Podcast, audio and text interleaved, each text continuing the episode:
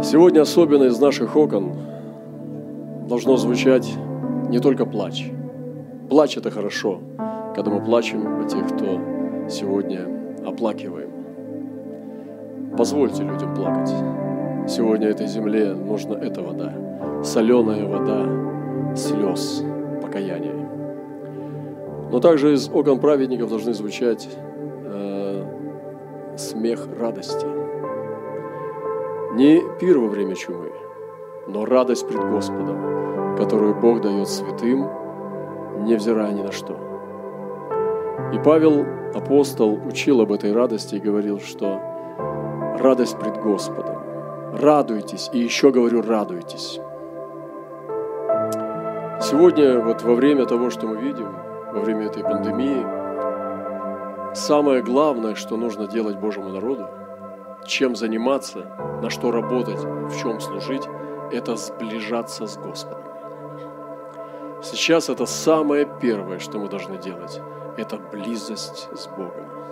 Все это должно захватывать всю Божью церковь на земле. Близость с Ним. Однажды Весли плыл на корабле покорять э, страны, народы, миссии, для миссии, но он нас настигнут был штормом. И он увидел, как моравские братья, сидя, заливаемые волнами, они пели и молились. Он, будучи в ужасе, находясь в страхе смерти, э, метался по кораблю, и когда он у них спросил, почему они такие спокойные и почему они поют, они сказали ему, потому что мы знаем, куда мы идем. И он увидел настоящую веру. Вернулся обратно в Англию, чтобы найти Христа, которого, как он понял, что он еще не нашел, потому что у него не было того упования. Сегодня церковь испытывается, сегодня церковь проверяется, какая у нее вера. Близость с Господом – это первый путь, который мы сейчас должны идти. Второе, что мы должны сегодня сделать, это усилить любовь в христианской церкви. Любовь должна перейти на следующий качественный уровень. Любовь между нами, она даст нам выстоять. Насколько далеко Господь допустил для нас страдания, мы с вами знаем. Кому-то больше, кому-то меньше – мы слышим, как тысячи тысячи увольняются с работ. Их увольняют с работ. Сейчас, когда многие э, страдают и все падает, вы слышали то пророчество, что даже будут терять имения, даже верующие люди. Вот, потому что сегодня людей выгоняют с работ, увольняют в это сложное время. И сотни тысяч увольняют из столиц. И люди, они попадают в ситуацию, когда они думают о том, будут ли они голодать или нет, потому что, вы знаете, в нашей стране у людей большинства подавляющего нет накоплений. Подавляющее большинство наших людей, оно живет от зарплаты к зарплате. И это очень серьезное время, когда мы подвергаемся испытанию. До какой степени доведет нас Господь, мы не знаем, но мы должны любить друг друга, делиться друг с другом. Если хотите идти и жить друг у друга, если будет такая нужда. Делить свой хлеб друг с другом. Вы понимаете, мы будем испытаны. Если Господь доведет нас к этой черте, мы с вами проверимся. Почему Павел говорит, что богатого вещевай быть общительным? Потому что богатому выгодно не быть общительным. Потому что если он будет слишком общительным, ему придется делиться. Поэтому этим людям, у которых есть накопление и богатство – Павел советует три вещи. Это быть общительными, особенно если вы христианин. Не высоко думать о себе и уповать не на богатство земное, а на Бога живого. Вот это время, когда мы можем проявить христианский дух. Я хочу прогласить тройную защиту над Божьим народом. И тройная мантия, тройное покрывало – это то, что Бог высвобождает для тех, кто верит. Писание говорит, что убояться имени Господа на западе и славы Его на востоке. Не наоборот, а именно имени Его боятся на западе, потому что там слишком много имен, кроме Иисуса. очень много имен, слишком много, чтобы одно имя выдавалось. И его надо поднять. Вот почему на Западе имя, которое испугает всех. Да убоятся имени Господа на Западе и славы Его на Востоке. И нам нужно сегодня призывать имя, потому что имя Господа крепкая башня. Убегает в нее праведник и безопасен. Имя Господа – это мощнейшее оружие.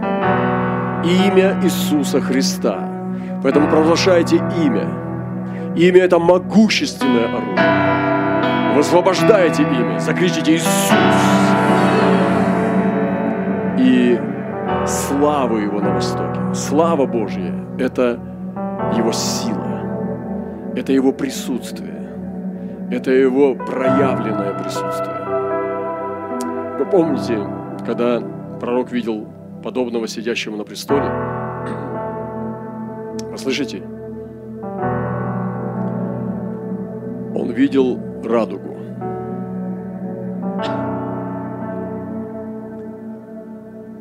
Радуга вокруг престола – это было подобие славы Божьей. Слава на востоке. Это щит над Божьим народом. Божья слава, когда они сопровождали, облако было, оно покрывало. Столб огненный ночью, он защищал. И слава Божья является могущественной защитой Божьего народа. Поэтому помните, имя Господа – это первое покрывало. Слава Божия, второе покрывало на востоке. И кровь Христа, тройная благодать. Кровь Христа провозглашайте, закрывайтесь, принимайте, исповедуйте, верьте, пропивайте, провопрокламируйте кровь Христа. Аллилуйя!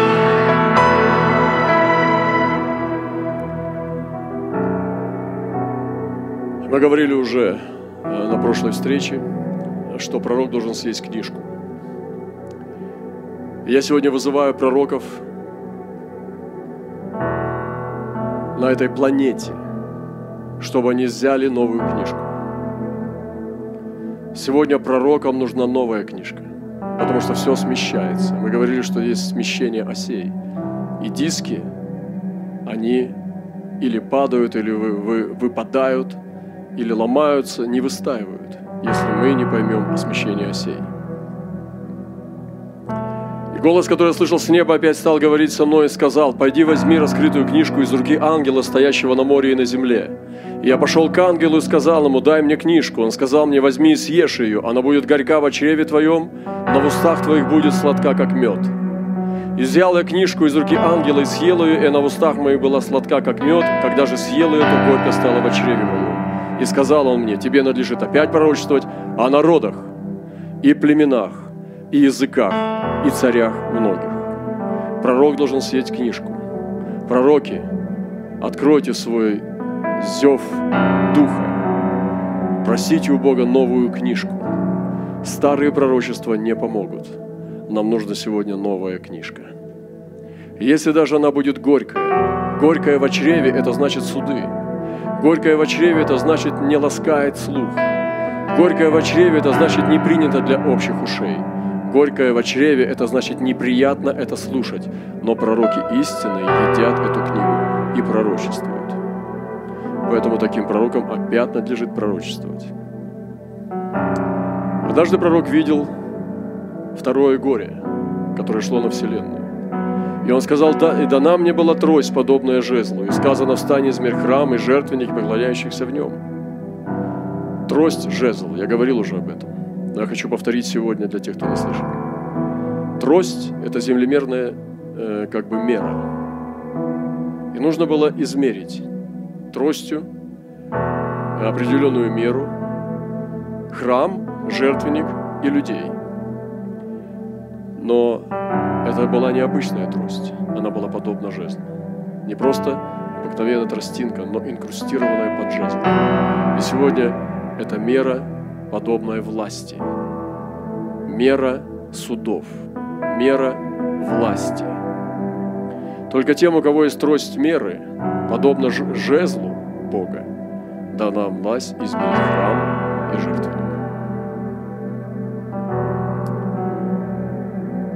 Мне недавно прислали сон, сестра видела откровение. Я хочу, очень, очень много идет откровений, и у меня нет а, сейчас здесь возможности, и, собственно, и не надо, наверное, нам это делать, но я хочу поделиться одним э, фрагментом из этого сна.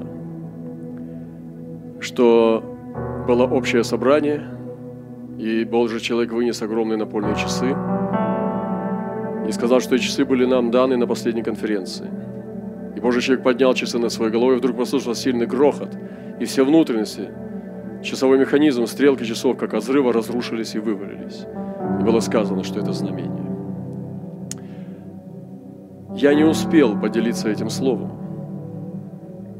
как откровение пришло. Несколько дней назад я варился в этом откровении,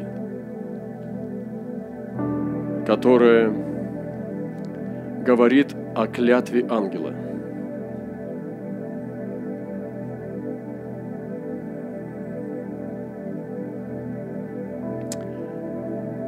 И видел я другого ангела, сильного, сходящего с неба, облеченного облаком. Представьте себе, какой ангел. Сходящий с неба, облеченный облаком. Над головой его радуга, а лицо его как солнце, а ноги его столпы огненные. А в руке у него была раскрытая книжка, и поставил он правую ногу на море, а левую на землю. Это высочайший уровень власти. И воскликнул громким голосом, вот почему у них самый большой авианосец подхватил вирус. А что они там делали в чужих водах? Чем они там занимались? Поэтому вирус зашел туда без переносчика с материка. Он просто прилетел. Потому что ангел стоит на море также. И на море ты не скроешься никуда. И он поставил правую ногу на море, а левую на землю, и воздвигнул громким голосом, как рыкает лев. И когда он воскликнул, когда семь громов проговорили голосами своими, и когда семь громов проговорили голосами своими, я хотел было писать, но услышал голос с неба говорящий мне, скрой, что говорили семь громов, и не пиши сего. И ангел, которого я видел стоящим на море и на земле, подняв руку свою к небу, клялся живущим во веки веков который сотворил небо и все, что на нем, землю и все, что на ней, и море и все, что в нем, что времени уже не будет. Но в те дни, когда возгласит сей мой ангел, когда он вострубит, совершится тайна Божия, как он благовествовал рабам своим пророкам. Видите, откровение о разбитых часах. Божий человек поднял часы, и был взрыв, и вывалилось время – Потому что сейчас все по-другому. И вы видите, что происходит сейчас. Падение лжепророков. Вы видите, как пророки, которые раньше считались звездами, они пророчествуют числа, остановку, делают разные заявления, связывают, но происходит обратное. И это падение, может быть не буквальное, но косвенное, но это очень серьезно. Но ангел Божий, который рычит этим рыком, затыкает рты тьме.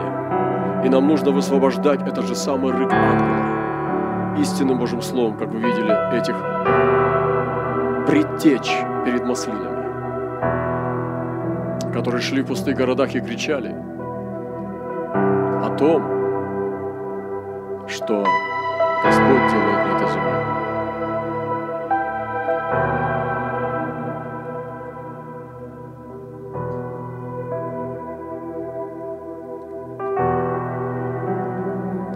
Ангел, сходящий с неба, облечен облаком свидетелей. Радуга благодати Божьей славы окружает его. Лицо и ноги, голос громкий, и этот голос вызывает громы. Вы видите, голос ангела вызывает громы. Голос церкви сегодня должен вызвать гром. Я сегодня молюсь о том, чтобы мы услышали это что голос церкви настолько может быть сильный, как голос невесты, как голос жены кричащей, стоящей на луне, рождающей от мук рождения, Он может так громко кричать, что громы могут проговорить. И нам не обязательно знать эти тайны. Есть тайны, которых нам не дано постичь. Это не проблема. Ангел, которого он увидел, он клялся. Слушайте, кем он клялся. Ангел клятвы Божьей клялся всем. Послушайте, кем он клялся и чем. Он клялся живущим во веки веков. Он клялся Творцом неба и все, что на нем. Он клялся Творцом земли и всем, что на ней. Он клялся Творцом моря и всем, что обитает в нем. Когда он употреблял такую многоуровневую клятву, одного из этих пяти было бы достаточно. Это значит очень серьезно. И в чем же он клялся? Что времени уже не будет. Только задумайтесь над этим. Мы с вами привыкли жить во время особенной умножающейся благодати. Всегда есть время. Согрешил, покаялся. Не получилось, завтра получится. Не получилось завтра, получится послезавтра. С Нового года начну. Мы привыкли жить расхлябанными. И вот Косева пошла. Пошла жатва.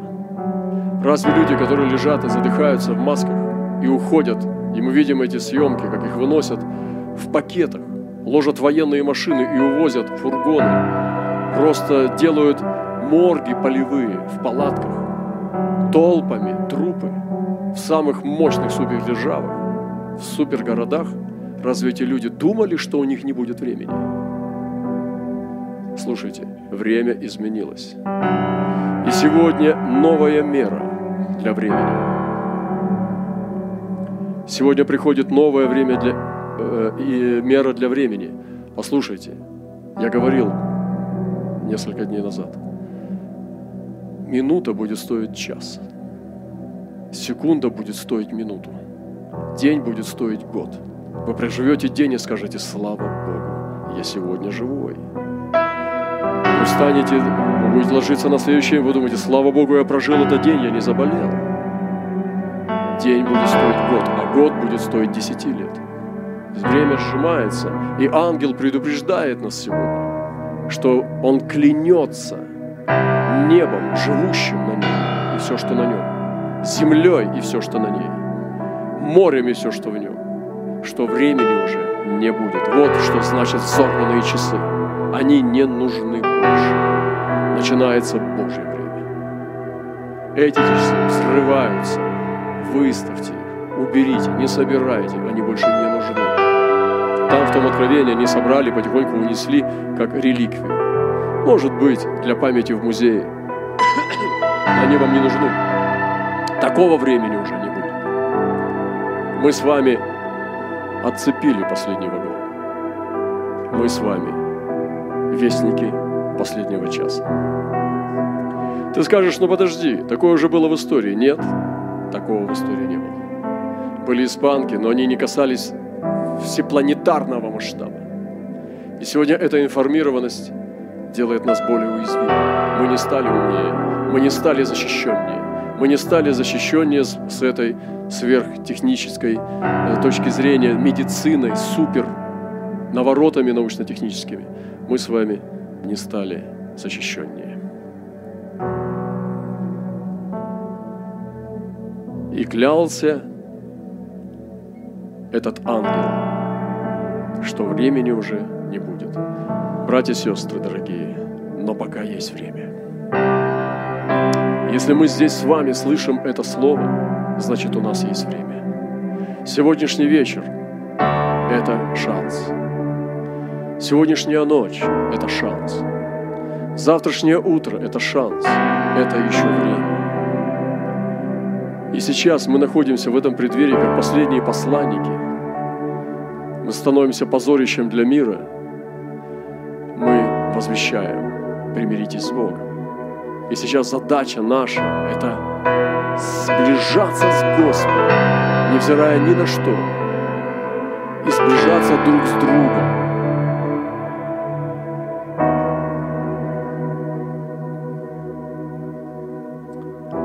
Почитаем дальше.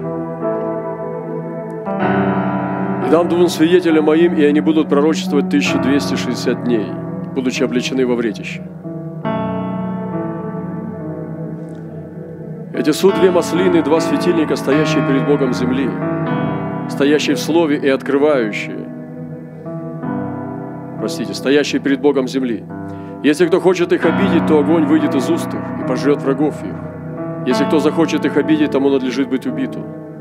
Они имеют власть затворить небо, чтобы не шел дождь на землю в одни пророчествования их. Имеют власть над водами превращать их в кровь, поражать землю всякой язвой, когда только захотят. И когда кончат они свидетельство свое, зверь, выходящий из бездны, сразится с ними и победит их и убьет их. И трупы их оставят на улице великого города, который духовно называется Содом и Египет, где и Господь наш распят. И многие из народов и колен, и языков, и племен будут смотреть на трупы их три дня с половиной, и не позволят положить трупы их в гробы. И живущие на земле будут радоваться всему и веселиться, и пошлют дары друг другу, потому что два пророка сии мучили живущих на земле. Но после трех дней с половиной вошел в них дух жизни от Бога. И они стали на ноги свои, и великий страх напал на тех, которые смотрели на них. И услышали не с неба громкий голос, говоривший им, «Взойдите сюда». И они взошли на небо на облаке, и смотрели на них враги их. И в тот же час произошло великое землетрясение, и десятая часть города пала. И погибло при землетрясении семь тысяч имен человеческих, и прочие объяты были страхом, и воздали славу Богу Небесному. Второе горе прошло. Вот идет скоро третье горе. Две маслины выходят на второе горе. Мы читали с вами о саранче, что укус ее подобен скорпиону. И вы знаете, что признаки э, болезни э, и смерти от этого вируса, как у скорпионов. Это очень интересно. И вы знаете, что там была корона и человеческое лицо. И вы знаете, что она имеет число жертв. И будет сценарий, или же число жертв будет выбрано, или же церковь произведет остановку через покаяние, смирение, очищение. Потому что по большому счету все из-за церкви. Если бы мы с вами проповедовали Евангелие, если бы мы с вами жили по Слову, если бы мы с вами бы шли на миссии, возможно, это совершенно другой сценарий. И вот мы видим о двух маслинах. И дам двум свидетелям моим, дам двум свидетелям. Моя молитва, чтобы Бог дал нам быть свидетелями. Боже, дай нам то, что Ты дашь им. И дам двум свидетелям моим, говорит Господь. Дам что ты дашь? Что же он им даст? Здесь не написано. Но он им даст что-то, что они будут пророчествовать. 1260 дней. Эти две маслины будут пророчествовать 1260 дней. Я думаю, в какой-то мере это касается и Израиля, и церкви. И эти две маслины не имеют национальности. В какой-то мере это будут сила, подобная Моисею, который не видел смерти. Представьте, что Моисей будет угождать людям. Но вы не сможете такого представить. Представьте себе, как Моисей ходит и говорит, Бог любит тебя, Бог любит тебя, особенно на Рождество. Возьми подарочек, как Санта-Клаус. Вы не можете представить такого Моисея. Моисей – великий пророк. И эти две маслины будут выступать. Одна из них будет в силе Моисея. А другая маслина будет выступать в силе Илии, который сводил огонь с неба. И представьте, что Илия ходит и как Санта-Клаус рассказывает людям сказки про любовь Божию. Вы не можете такого представить. Сейчас эти ребята сидят по своим э, комнатам и не знают, что сказать, потому что их обещания не исполняются.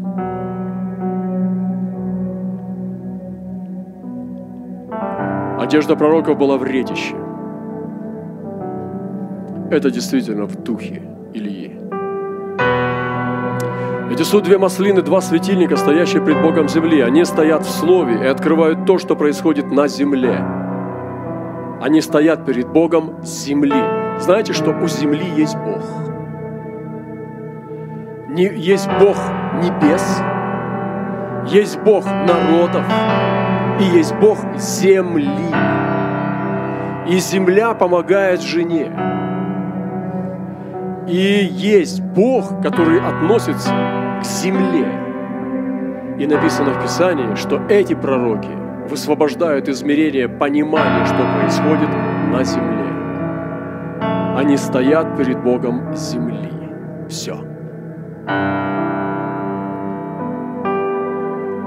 У них есть власть затворять небо, чтобы не, дождь, не шел дождь на землю в одни пророчествования Они имеют власть пророков. Они совершают знамения на земле и превращают воды в кровь. Вы знаете, что это значит? Воду в кровь. Это они служат служением искупления. Мантия искупления. Все превращать в кровь. В кровь Христа. Они утягивают все под Голговский крест. Они превращают воду в кровь. Их благодать сильна спасать людей. Их благодать сильна не на новые машины, дома и увеличение заработной платы. Их благодать дана не чудеса с какими-то кредитными картами. Им благодать дана воду превращать в И поражать землю всякой язвы, когда только захотят. Когда они кончат свидетельство свое, зверь, выходящий из бездны, им с ними и убьет их. Что они делают? У них помазание обнаружения. Почему так будет сильно ненавидеть их мир? Почему мир так будет их ненавидеть? Как можно ненавидеть вот людей двух, что весь мир возненавидит их? Ну как? Как вот во мне можно, ну, там, цивилизованном, интеллигентном человеке вызвать ненависть? Да элементарно. Они просто будут людям показывать их место в отношении спасения. И однажды Иисус сказал уверовавшим в Него иудеям, ваш отец – дьявол. За это можно ненавидеть.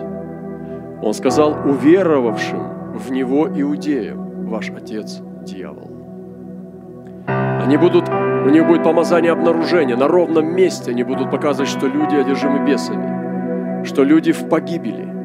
Они будут показывать неспасенным епископам, что они идут в ад – и они будут прямо обнаруживать на ровном месте настоящее положение дел.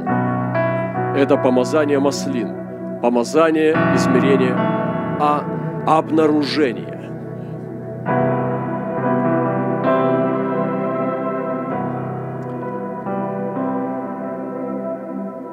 И вы знаете, есть такая... Они обнаруживают Антихриста. Везде, где он прячется, имеет разные лики, они будут обнаружить. Скажут, ну смотрите, Ровная стенка. Смотрите, это же дьявол. Они будут обнаруживать его. Там, где никто его не видит, они будут его видеть. И поэтому мир возненавидит их. И у них будет нечто такое, что они поддадутся. Вы знаете, есть такая игра поддавки. Ты, чем быстрее ты проигрываешь, тем ты побеждаешь. Иисус в каком-то роде сделал так. В каком-то степени он поддался сатане на Голгофе. Он сказал, разве ты не знаешь, что я могу умолить Отца? Сейчас придут, и ангелы уничтожат. 12 легионов ангелов. Хватит. Уничтожить здесь все. Но как же исполнится Писание? Иисус дает себя взять и распять, и побеждает. Эти маслины сделают то же самое они упадут не в грех. Они будут убиты не, от, не из-за немощи, а из-за стратегии Божьей. Бог проведет их через смерть. И многие из народов и колен языков будут смотреть на трупы, посмотреть на страдания, на жестокость, жестокость мира будет открыта. Онлайн-подарки, знаете, есть такие гифки. Разбитая голова пророка – кровь из носа. Что-то ужасное будет. Они будут посылать эти подарки. Даже гифки будут наполнять ихними лицами. Интернет, чтобы люди наслаждались, что эти мучившие пророки мертвы окончательно.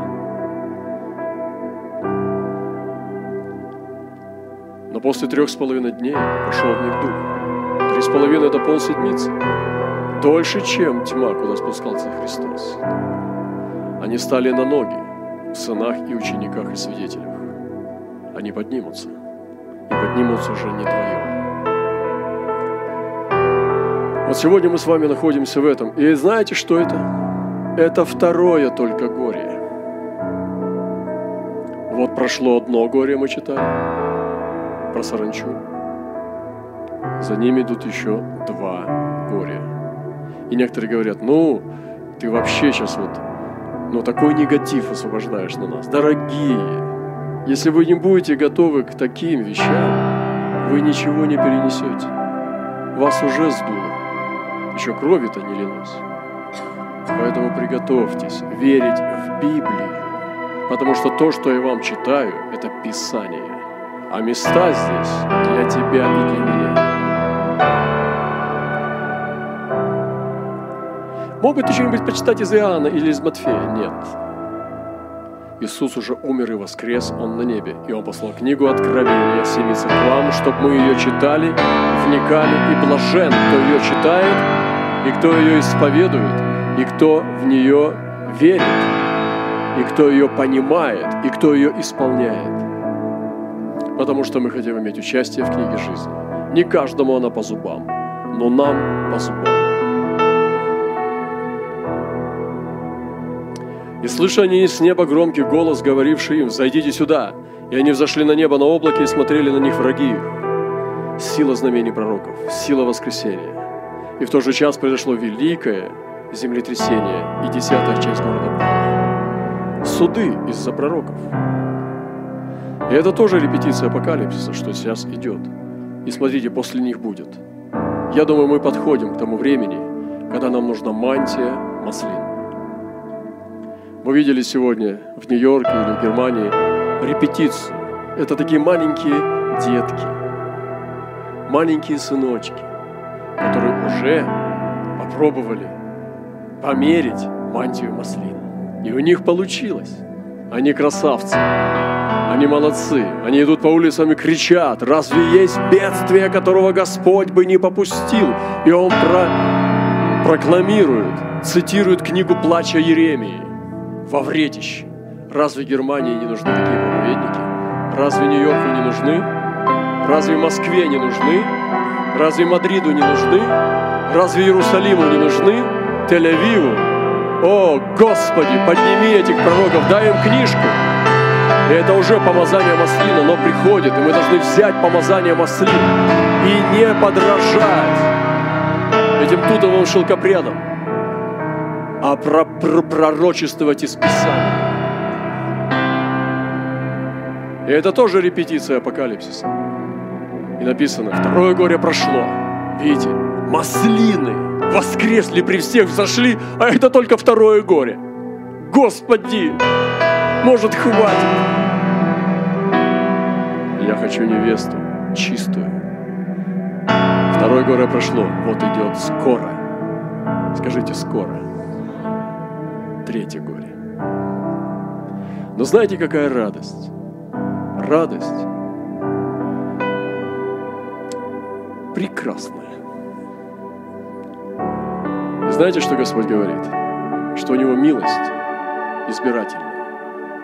И апостол Павел открывает о милости и говорит, «Ибо Он говорит Моисею, слушайте внимательно, как надо молиться за людей. Кого миловать, помилую. Кого жалеть, пожалею. И так помилование зависит не от желающего, не от подвязающегося, но от Бога милующего. Вот что нам надо знать. Милость приходит от Него, а не от наших потуг. И сегодня я хочу вас спросить, кто знает из вас, где сегодня хранилище снега? Кто знает из вас и кто видел сокровищницы Града? Кто из вас знает время смутное, день битвы и войны. Кто из вас знает, как и по какому пути разливается свет? Кто из вас знает, как разносится восточный ветер по земле? Вы можете увидеть это? Кто из вас знает, кто проводит протоки для излияния воды и путь для громоносной молнии? Чтобы шел дождь на землю безлюдную, на пустыню, где нет человека чтобы насыщать пустыню и степи, возбуждать травные зародыши к возрастанию. Что мы делаем с землей нашей? Земля, Бог земли будет служить этим двум маслинам.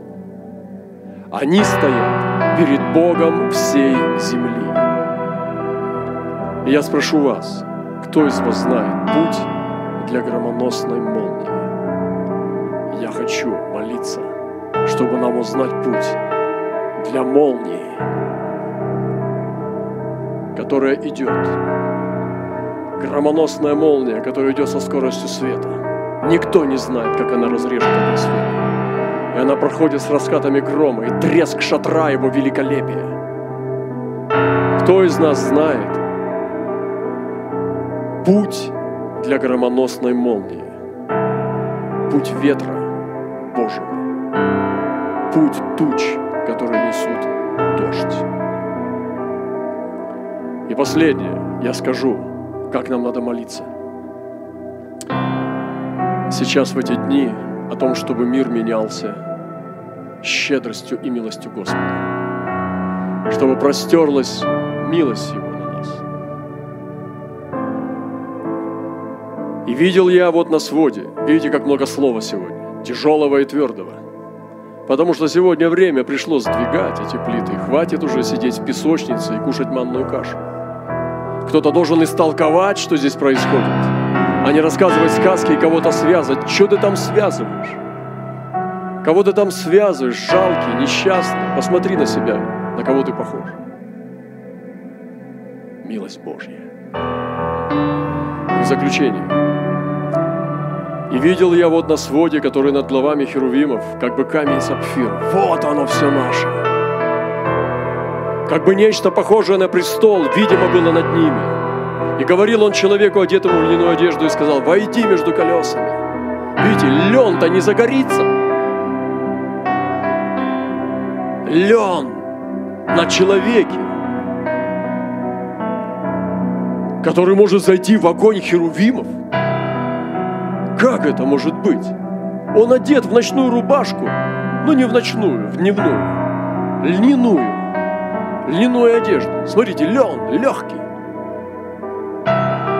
И он может войти в этой одежде между колес херувимов. И огонь не зажигает эту одежду. Видите, какая красота? Хождение в духе. Войди между колесами под херувимов – и возьми полные пригоршни горящих угольев между херувимов. Пригоршни. Вы слышите? Руками в угли взять пригоршни. И брось на город, и он вошел в моих глазах. Херувимы стояли по правую сторону дома, когда вошел тот человек, и облако наполняло внутренний двор.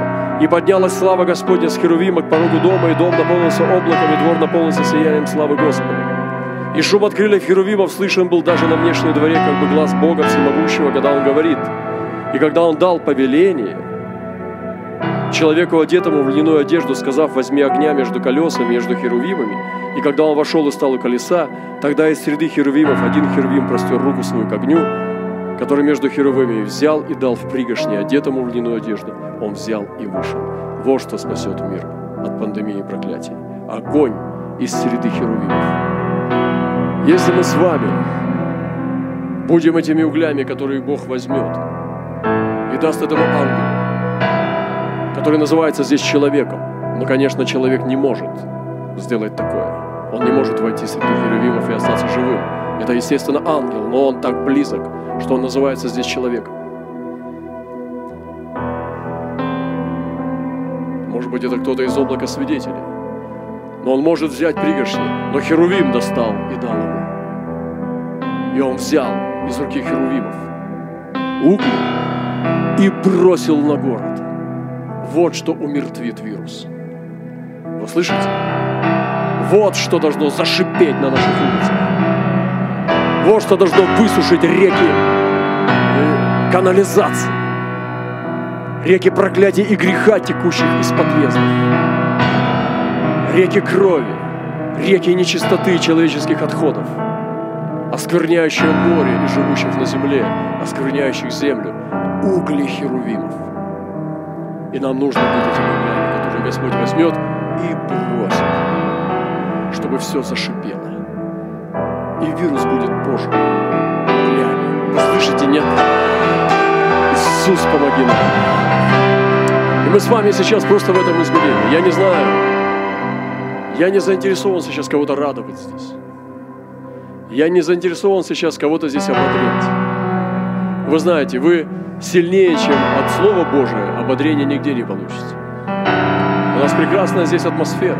Атмосфера пророческого измерения. Атмосфера духовной веры. Ваши глаза горят огнем, вы живые. Вы здесь прокричите «Иисус мой Господь». Посмотрите, это время радости. Когда мы смотрим исполнение того, что происходит, мы должны поднять свои головы и возрадоваться, что исполняется Его Слово. Слава нашему Господу! Бог благословит нас во имя Иисуса Христа. Аминь.